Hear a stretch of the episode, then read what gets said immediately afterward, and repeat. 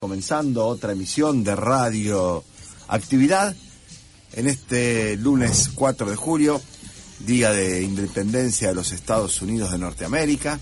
Por tanto, como dato informativo, y más allá de que importe o no importe la cuestión estrictamente relacionada a la efeméride, hace que los mercados de valores, de cotizaciones, estén paralizados precisamente por el feriado, ¿no? Y esto fue también evaluado ayer, y nos metemos ya de una en el tema central de la jornada, por las autoridades, no sabemos bien cuáles, o quiénes eran las que evaluaron y si siguieron siéndolo después, a la hora de no determinar ni cambiario ni bancario para el día de hoy. Porque en algún momento se hablaba de un feriado cambiario, pero no bancario, ante la incertidumbre que podía generar el cambio de ministro. Bueno, ha sido sin dudas un fin de semana intenso en donde el discurso de Cristina Fernández de Kirchner quedó en un segundísimo plano, aun y a pesar que tiene definiciones de trazo grueso de la política que se viene, sobre todo porque durante su alocución el irresponsable de Martín Guzmán tuiteó que dejaba el Ministerio de Economía. En una actitud que lo define, por supuesto, que lo demuestra como un hombre formado, técnicamente dotado, académicamente capacitado, pero con poca calle, con poca rodaje, con poca política, con poca espalda y con una actitud este, individualista impropia de quien pretende efectivamente continuar o participar de un gobierno que se supone es una coalición en donde hay temperamentos diferentes, y vaya si los hay, y donde la política es la que manda y no la ortodoxia. A partir de eso, comenzaron una serie de idas y vueltas, vicisitudes, situaciones este, en algunos puntos hasta rayano en lo ridículo, en donde el presidente Alberto Fernández vuelve a ocupar un rol que a veces parece que lo excede en términos de determinación, de, tomar decisiones o de definir situaciones, y donde la figura de Cristina Fernández de Kirchner vuelve a tener protagonismo en tanto y en cuanto el rumbo de la política y la política económica, que es una parte de la política en su conjunto, está trazado por su pensamiento, por su proyección de futuro, por su visión, por su capacidad política. Aparentemente, y yo voy a leerles en un rato una crónica que me parece que es la más descriptiva de las jornadas que se vivieron en estas últimas 48 horas, la intervención de Estela de Carlotto, abuela de Plaza de Mayos, ha sido crucial para destrabar, para desempantanar la relación entre Alberto Fernández y Cristina Fernández de Kirchner cuando ayer a las 5 de la tarde lo llamó al presidente que atendió, afortunadamente, esto es un punto a favor de Alberto. Cuando llama Estela de Carlotto, atiende y le dijo Alberto, vos y Cristina tienen que hablar. La gente los eligió para que estén juntos, no para que se peleen. Está la patria de por medio. Aún y a pesar de que algunos este, voceros de la derecha desestabilizadora les parece una exageración. Claro, la, la utilización de la palabra patria en este país estuvo siempre en manos de la derecha, de la reacción, de los nacionalistas, de pacotilla, y ahora cuando alguien habla de la patria les parece una exageración o grandilocuente. Basta ver qué es lo que han dicho y hecho a lo largo de estos eh, dos días, sin ir para atrás y ver lo que han hecho a lo largo de su historia, para darse cuenta cuál es efectivamente el posicionamiento que han tenido a la hora de generar noticias o de mostrar información estos este, personajes siniestros en algunos casos que pululaban por los canales teniendo la justa, que era Massa, que era Massa con toda la botonera, que era Marco Labaña, que Redrado no es porque Redrado pidió 30 cosas, Redrado no le ofrecieron nada. ¿Qué va a ser Redrado al lado de Cristina Kirchner en términos de decisiones de política económica? Algunos decían que lo consultaban a Melconian para ver para dónde ir, todo lo contrario, para rectificar hacia dónde no había que ir. Pero no importa, más que lo que diga este, el coro estable de los macristas este, soterrados, la reunión de Carrió con Macri, antes de viajar, llegaba de Miami y se va otra vez al exterior. Macri hizo una escala en la Argentina, debe ser para cambiarse los calzones, cambiar la valija, modificar el vestuario, llevarse más ropa más para estar más abrigado porque se viene este, todavía, bueno, o más, más desabrigado, digo, porque se viene el calorcito eh, más intenso en, Europa o en, el, o en el hemisferio norte, también iba en ese sentido. Los tweets de Patricia Bullrich, las declaraciones intrigantes de algunos este, dirigentes del PRO que decían, eso son obvias las conclusiones de la salida de ¿Cuáles son? ¿Cuál es la obviedad? No tenía la más remota idea y lo mandó al territorio de la obviedad para que nadie le pregunte, che, pero ¿y ahora qué pasa? ¿Quién viene? Es obvio. ¿Y quién es? ¿Obvio qué? Bueno, es, eh, por cierto, un momento un punto de inflexión. Es probablemente la última oportunidad que tiene el gobierno para reestructurarse y relanzarse, para no dejarle el camino limpio, despejado y casi la alfombra roja al retorno de la derecha conservadora. Es también, y creo que esto es importante, una última demostración de las faltas de criterios, y hablo en plural porque atañen a varias personas, que está con el presidente o está en el entorno o en el gabinete nacional. Guzmán no era ni un improvisado, ni un hombre que no tuviera formación ni capacidad. Stiglitz no se rodea de gente que no tiene esos valores o esas virtudes. Lo que no tenía Guzmán era una conducción política clara, y al no tenerla hacía lo que a él le parecía que desde la ortodoxia económica nos llevaba por el camino que estábamos transitando, con números de la macroeconomía favorables, con parámetros destacables, con algunos logros, pero con una situación social que hacía que el escenario fuera el peor de todo, no porque había un 50% de desocupados, no, es porque habiendo tan solo un 6 o un 7% de desocupados, hay un 50% de pobres, es decir, la distribución de la riqueza, la distribución del ingreso. Eso es lo que no cerraba porque no iba a haber tal derrame que en algún momento se pensaba podía ocurrir cuando la Argentina creciera como crece o creció al 10%. Por eso no está Guzmán. Ahora bien, decía, el gobierno tiene sus enemigos y tiene los propios haciendo un parámetro con una justa deportiva, uno tiene que cuidar a los rivales. Uno tiene que marcar al centro delantero o a la delantera del equipo contrario. No preocuparse porque el fullback que juega al lado de uno se haga un gol en contra o la tire toda la tribuna. Bueno, eso es lo que pasó anoche también. Cuando a las 11 estaba todo dado para que hubiera una necesaria conferencia de prensa o un anuncio oficial con un dirigente poniendo la cara, y porque había siete personas cuyo nombre y apellido en algún medio están publicados, porque eran siete. No, o sea, siete como uno diciendo así, como diciendo un poco. Siete. Uno, dos, tres, cuatro, cinco, seis y la señora de allá atrás, siete. Con unas cacerolas aparecieron la a esta altura insostenible Gabriela Cerruti, como portavoz de gobierno, que dicho sea de paso, se apuró a tuitear y escribió mal economía, ministra de Economía puso. Pero eso, si ustedes quieren, lo pasamos de largo. Porque lo otro, cuando llega caminando a donde iba a hacer la comparencia frente a los periodistas junto al jefe de gabinete, Mansur, para despejar toda duda que el único cambio era Batakis, porque en algún momento se hablaba de que le daban toda masa, la banda, el bastón, todo. Vio eso, escuchó, se escuchaba el sonido ambiente, estaba mirando yo y haciendo zapping en todos los canales. El primero fue América con Rolando Graña, que tenía el móvil ahí, y le dijo, no, vamos acá a la vuelta, vamos a hacer en otro lado, vamos a hacer en otro lado, porque no quería que se escuchara el sonido de la cacerola.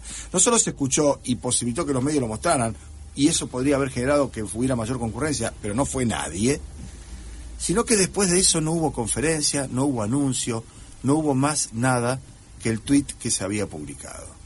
Yo calculo que entre las funcionarias que no funcionan estará esta mujer y veremos cuál es el destino del jefe de gabinete. Se hablaba de un relanzamiento, de una reestructuración de gabinete, algún corrimiento.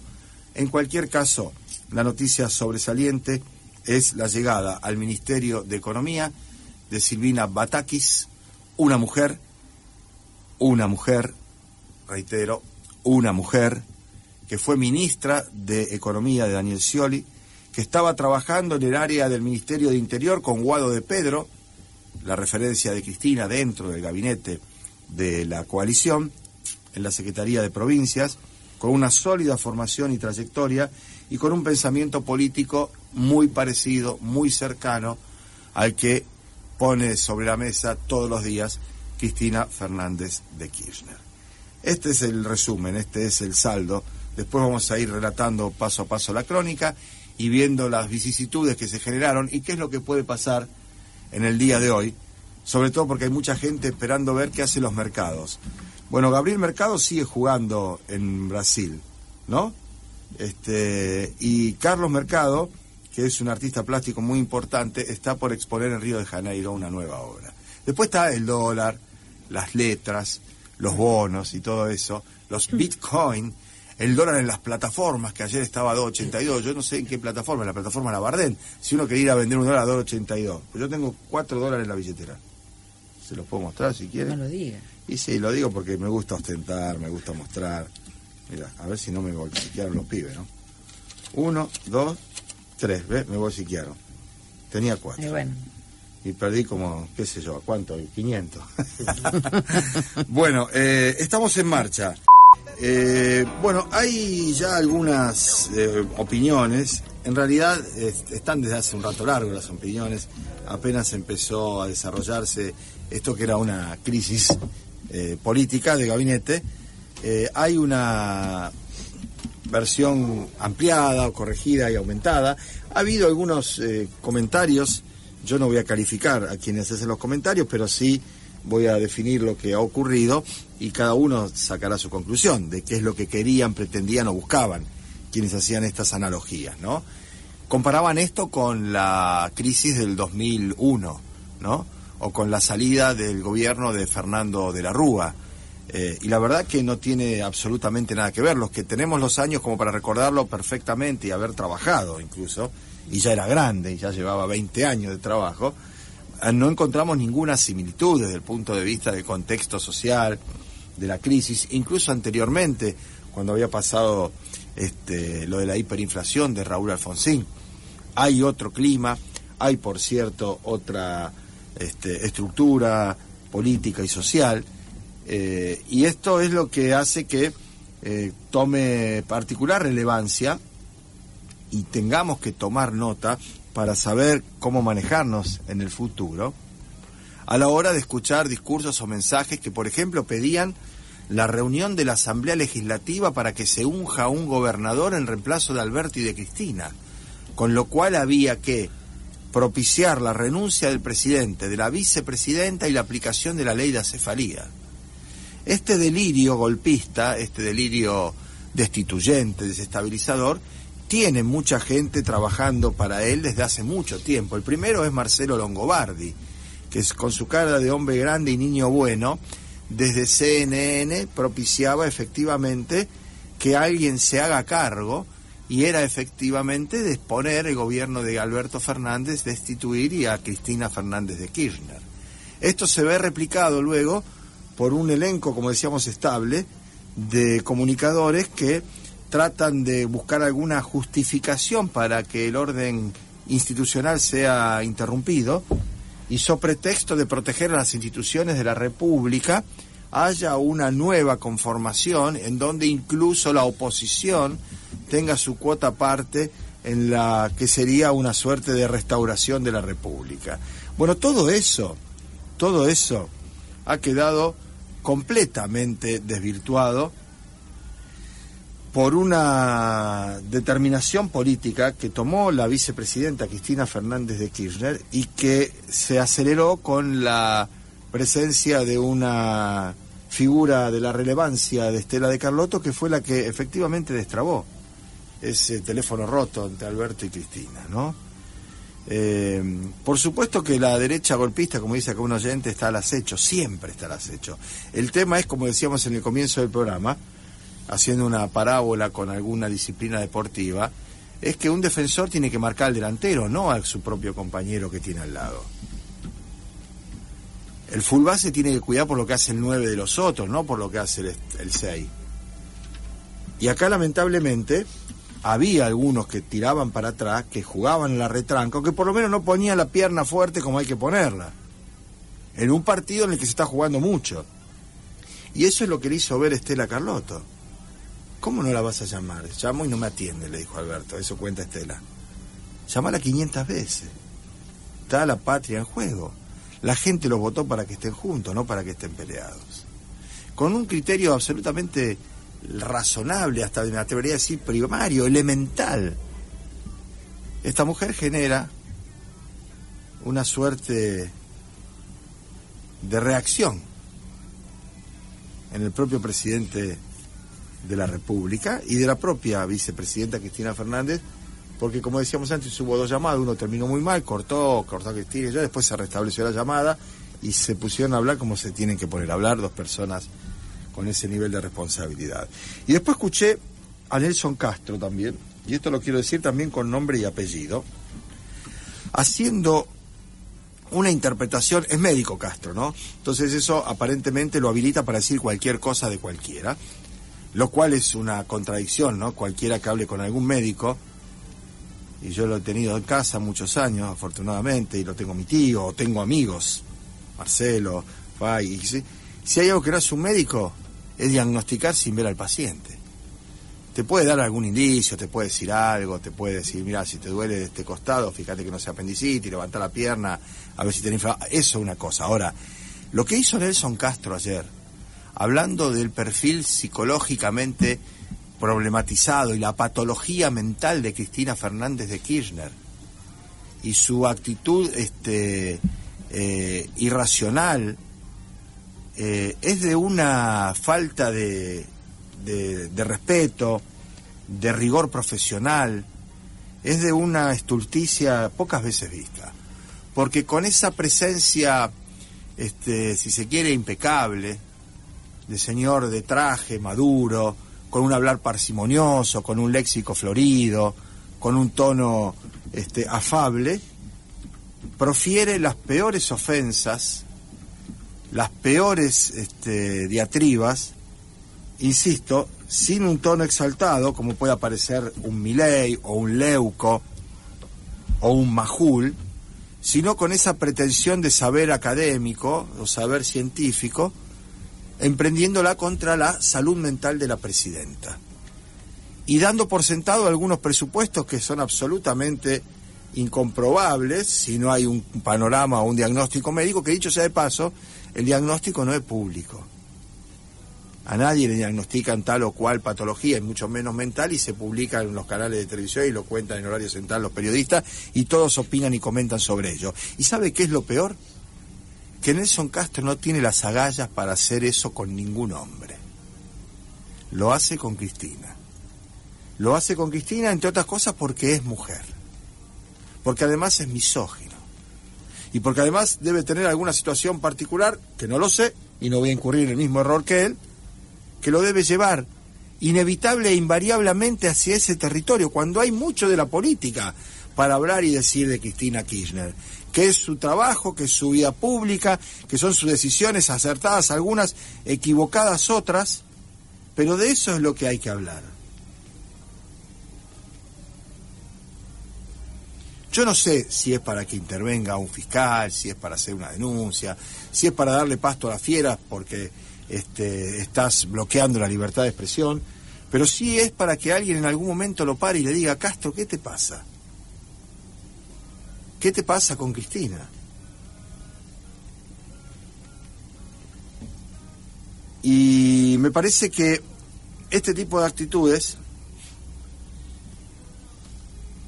en la medida en que haya en el gobierno y a partir de ahora una determinación clara de un rumbo político para no dejarle el campo orégano a la derecha, el camino libre, este tipo de actitudes parece que no van a pasar desapercibidas. No van a caer en saco roto, no hay que dejar que caigan en saco roto ni que pasen de largo sin decir ni hacer absolutamente nada. Insisto en que además de toda la intencionalidad política reaccionaria, desestabilizadora, hay otro componente que además ahora se va a ver exacerbado porque la ministra de Economía es una mujer, es Silvina Batakis. Esto hay a mucha gente que le duele mucho, que los hiere en su pensamiento este, casi cavernario. Y a eso hay que enfrentarlo. A eso hay que enfrentarlo. Acá un oyente eh, aconseja lo contrario. Dice, nunca discutas con un idiota. Te rebajará a su nivel y te ganará por su experiencia. Es una frase de Mark Twain. Eh, yo creo que no hay que dejarla pasar. Yo creo que no hay que dejarla pasar.